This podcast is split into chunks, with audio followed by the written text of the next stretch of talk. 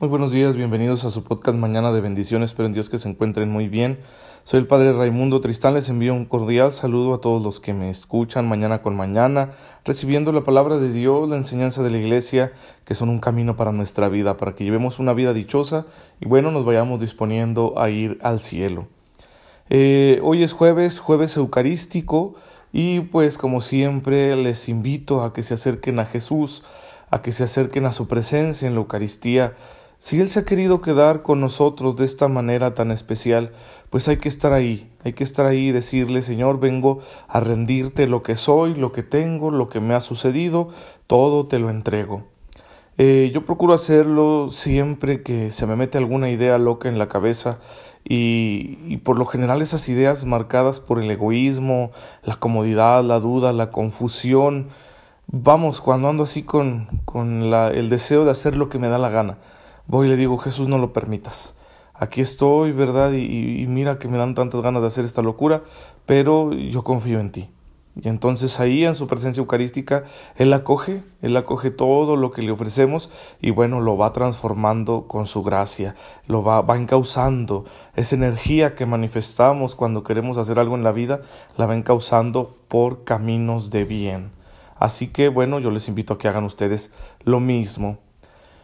Y el día de, hoy que continuamos con nuestro, nuestra catequesis acerca del bautismo, que quedan tantas cosas que decir, el día de ayer me pedían que profundizara más en cómo se debe reflejar la vida bautismal en nuestra existencia concreta, cotidiana.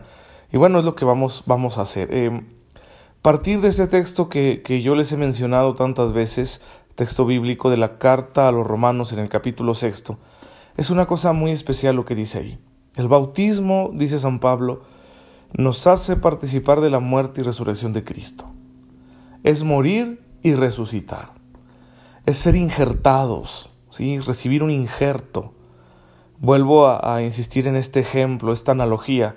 Si tú tienes un árbol frutal, ¿sí? el, que tú quieras, y lo acabas de plantar, está tiernito, y tú obviamente lo haces pensando en que en el futuro te dé frutos, buenos frutos.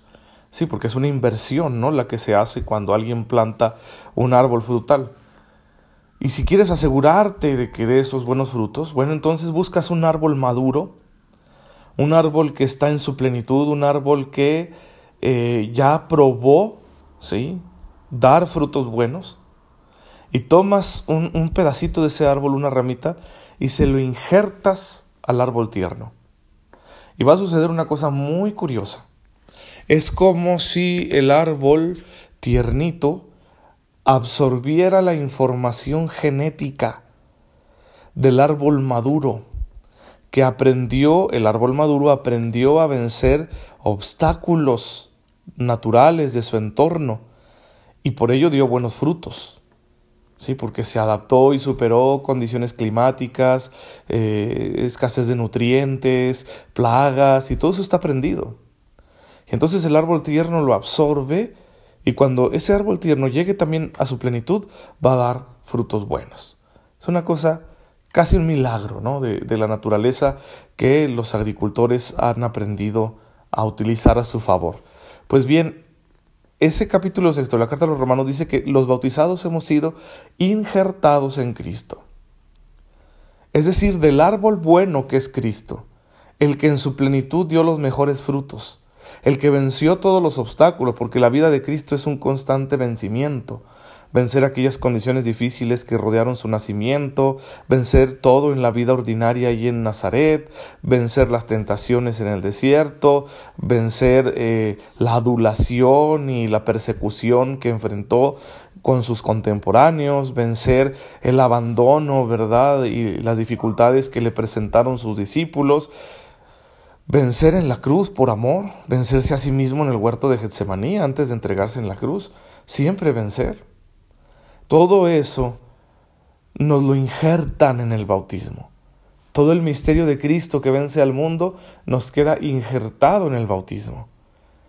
Y estamos llamados a dejar que ese injerto eh, penetre en nuestro ser, nos brinde toda su información genética, ¿verdad? Por decirlo de alguna manera, que es la gracia de Dios, y entonces que al desarrollarse esa vida de la gracia, nosotros seamos capaces de vencer cualquier obstáculo.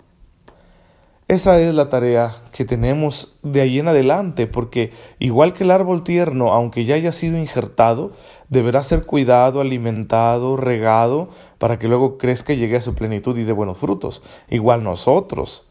No es como que ya Dios hizo todo, no, órale, ¿verdad? Trabajar este don, a cuidarlo para que crezca, se desarrolle y un día manifieste los buenos frutos que Dios ha previsto que nosotros demos.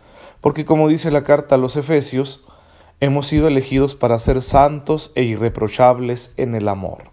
¿Sí? Para eso nos destinó Dios. Tú te preguntas sobre el sentido de su vida, ahí está. Que sea santo. Esa santidad que también ya les he descrito yo en estos episodios del podcast, que no es una perfección así como la entendemos en el mundo, ¿no? De que todo te sale bien, nunca te equivocas, no.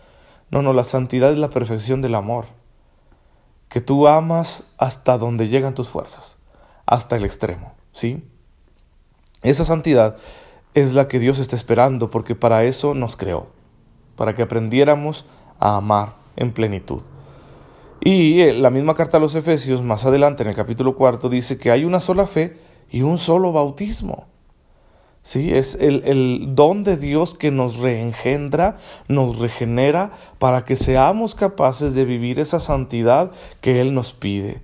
Dios sería un Dios injusto si nos pidiera algo que no nos ha dado antes. Nos lo pide porque nos lo dio, porque sabe que somos capaces ya que Él nos hizo capaces. ¿sí? Bien, hay una, una pequeña teología ¿no? del bautismo en cuanto a lo que significa para nuestra vida personal, bueno, vamos a dar algunos ejemplos. Eh, hay tres áreas de nuestra vida donde tiene que manifestarse poderosamente nuestra existencia bautismal. ¿sí? Vamos con la primera, el trabajo. Si tú eres un trabajador, o eres ama de casa, o eres estudiante, ¿sí? Eres un artesano, o un obrero, un profesor, un médico, un abogado, un ingeniero, una persona que, que vende algo ¿no? en la calle o tiene una tienda o, o eres simplemente un empleado de alguien más. Pero eres hijo de Dios, eres bautizado. Entonces el Señor te está llamando y te ha dado la gracia para ello a que hagas tu trabajo con profesionalismo, con integridad, con honestidad. Ahí el Señor te pide que hagas bien las cosas. ¿Sí? que hagas bien las cosas, que no flojes, que no pierdas el tiempo, que no te justifiques porque tienes un compañero insoportable o porque tu jefe es demasiado estricto, no, que tú hagas las cosas, ¿sí? Con justicia como debe ser. Que le encuentres al trabajo, con el esfuerzo que supone trabajar, un sentido sobrenatural. No trabajas por trabajar, ni siquiera trabajas por llevar de comer a tu familia. Trabajas porque te estás santificando esa es tu manera concreta de santificarte. Cuando te sientas allí en tu escritorio, en la oficina, cuando estás en la línea de producción, en la maquila, cuando estás barriendo, ¿verdad? Porque es lo que te toca hacer, cuando estás preparando la comida para tus hijos, cuando estás quemándote las pestañas con un libro que te pidieron leer en la escuela, ahí estás santificándote, ¿sí? Santificándote. Claro que el trabajo debe ser justo, debe ser bien remunerado, para que también por medio del trabajo tú recibas lo necesario para llevar una vida digna. Y, en ocasiones hay que alzar la voz, ¿eh? porque esto no sucede. En México es bastante común que esto no suceda. Hay que alzar la voz. Hay que defender al oprimido, al que se le está negando ese, esa remuneración, ese sustento digno para su vida. Poner solo un ejemplo, me tocó siempre la experiencia de los jornaleros que vienen de, del sur del país, especialmente de la Sierra de Guerrero, de la etnia mixteca, y que vienen acá a trabajar al norte en la agricultura de, Chihuahua, y, que se les pagaba menos que al chihuahuense. ¿Sí? Y por eso no se les contrataba. Claro que para ellos era un beneficio tener trabajo porque su estado es más pobre que el nuestro, pero era una injusticia que solo por el hecho de ser guerrerenses, de ser mixtecos, se les pagara menos que a nosotros. ¿sí? con mucho abuso y luego mientras están aquí pues viven en situaciones precarias, etcétera. Pues no, no, no está bien eso y hay que levantar la voz y siempre encontraremos eh, lugares, eh, momentos donde el trabajo de las personas no es valorado y tendremos que levantar la voz, ¿sí? Pero que todos sepan que el llamado de Dios es hacer nuestro trabajo con honestidad porque somos sus hijos, a manifestar que lo somos precisamente por nuestra manera de trabajar. Otra área donde se hace muy necesario que nosotros aprendamos a manifestarnos como hijos de Dios es en nuestra afectividad. ¿Sí? Es un tema muy delicado porque hoy en día la mayoría de las personas vivimos una crisis afectiva muy fuerte, ya que los vínculos familiares que fortalecían nuestra afectividad pues están muy deteriorados y también porque hemos perdido esta cultura cristiana que antes existía y que nos enseñaba mucho el temor de Dios, ¿no? Hoy en día no. Y por satisfacernos, por gratificarnos, por recibir unos consuelos momentáneos, somos capaces de dejar pasar tantas cosas. ¿Sí? Tantas cosas, eh, familiaridades y tratos inapropiados, eh, traición ¿no? a nuestros compromisos, el casado, ¿no? Que empieza por ahí, pues, a fijarse en otra persona y, y, que busca el contacto con otra persona para recibir un cariño que siente que no está recibiendo en su matrimonio. Y que esto puede ser cierto, pero vamos, resuélvelo. ¿Sí? Si te sientes insatisfecho con la afectividad que debería existir en, en tu relación matrimonial, conyugal, bueno, resuélvelo. Pero qué fácil es decir, bueno, no, pues no pasa nada, si yo me permito, ¿verdad? Este cariñito por aquí, por allá, etcétera. Eh, la facilidad con la que cruzamos líneas. Y de pronto, ¿verdad? Ya estamos disfrutando del cuerpo del otro de una manera que no es correcta, no es honesta, no es sana, no es madura. Sí, permitiéndonos tantas cosas cuando no hay un afecto seguro, cuando no hay un proyecto de vida y el riesgo que esto supone, ¿no? sobre todo cuando ya pasamos al ejercicio de nuestra vida sexual, el riesgo de lastimarnos tan profundamente cuando ya compartimos algo tan íntimo con quien a fin de cuentas no nos quiere, ¿no? Nos disfruta pero no nos quiere, o tú disfrutas al otro pero no lo quieres. Y claro, el riesgo de que, oye, bien, venga así una vida al mundo, eso es un pecado gravísimo. ¿Sí? Traer al mundo un hijo no deseado, ¿verdad? No se merecen eso los niños, los niños merecen ser fruto de un proyecto de amor. No es que se juzgue a quienes les pasa esto, no. Y qué valentía cuando aún sin desearlo lo reciben, ¿verdad? Y, sacrifican grandes partes de su vida porque pues ni modo, el niño ya está ahí. Pero lo mejor sería lo que Cristo quiere es que cada niño sea deseado, amado, planeado. Pues bien, eh, ahí tenemos un, un aspecto en nuestra vida donde tenemos que manifestarnos como bautizados, como hijos de Dios. Cuesta bastante. ¿sí? Pero es, es necesario que nuestra manera de vivir la afectividad y la sexualidad ya hayamos hecho una opción por Cristo, ¿sí? Que yo ya me, ya me decidí a vivir mi sexualidad y mi afectividad cristianamente. Esto no significa que, que, no te va a costar, sobre todo en un mundo que va eh, contracorriente, ¿sí? un mundo donde, donde los valores son opuestos a los del Evangelio.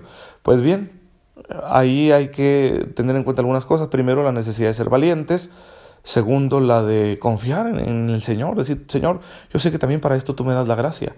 Y la humildad de que cuando detectamos algún problema, por ejemplo, si en mi afectividad o en mi sexualidad yo ya tengo, no sé, alguna compulsión, alguna tendencia obsesiva, ah, bueno, pues buscar las herramientas, con la ayuda de Dios, hoy, hoy en día hay muchas herramientas para que crezca esa parte de mi vida, madure humanamente y sea un instrumento más eficaz a la hora de manifestar la gracia de Dios, ¿sí? Esas dos áreas son muy importantes y por supuesto una tercera, que es fundamental, no la pongo en tercer lugar porque sea menos importante, es el tiempo, cómo uso mi tiempo. ¿Sí? Aquí es muy simple. Quien se deja llevar por el ocio y pierde demasiado tiempo no está siendo un buen cristiano. Porque un hijo de Dios aprovecha el tiempo, ¿sí? Aprovecha el tiempo para las cosas buenas, para crecer, para querer, para disfrutar, para hacer cosas de provecho, para estar con el Señor, por supuesto. Bien dice un dicho, el tiempo perdido, los santos lo lloran, ¿sí? cuántas cosas buenas se pueden hacer con ese tiempo que desperdiciamos en cosas inútiles. Señor, en esta mañana te bendecimos, porque nos das la sabiduría necesaria, la fortaleza y la paciencia para que vivamos como hijos tuyos en medio del mundo. Concédenos, Señor, siempre saber corregirnos para manifestar cada vez con mayor claridad ese amor que tú nos tienes y que quieres que mostremos al mundo para que el mundo se llene de tu luz. Te pedimos esto por tu amado Hijo Jesucristo nuestro Señor. Amén. El Señor esté con ustedes. La bendición de Dios Todopoderoso, Padre, Hijo y Espíritu Santo, descienda sobre ustedes y los acompañe siempre. Un gusto haber estado con ustedes esta mañana. Dios los bendiga. Nos estaremos viendo mañana, si Dios lo permite.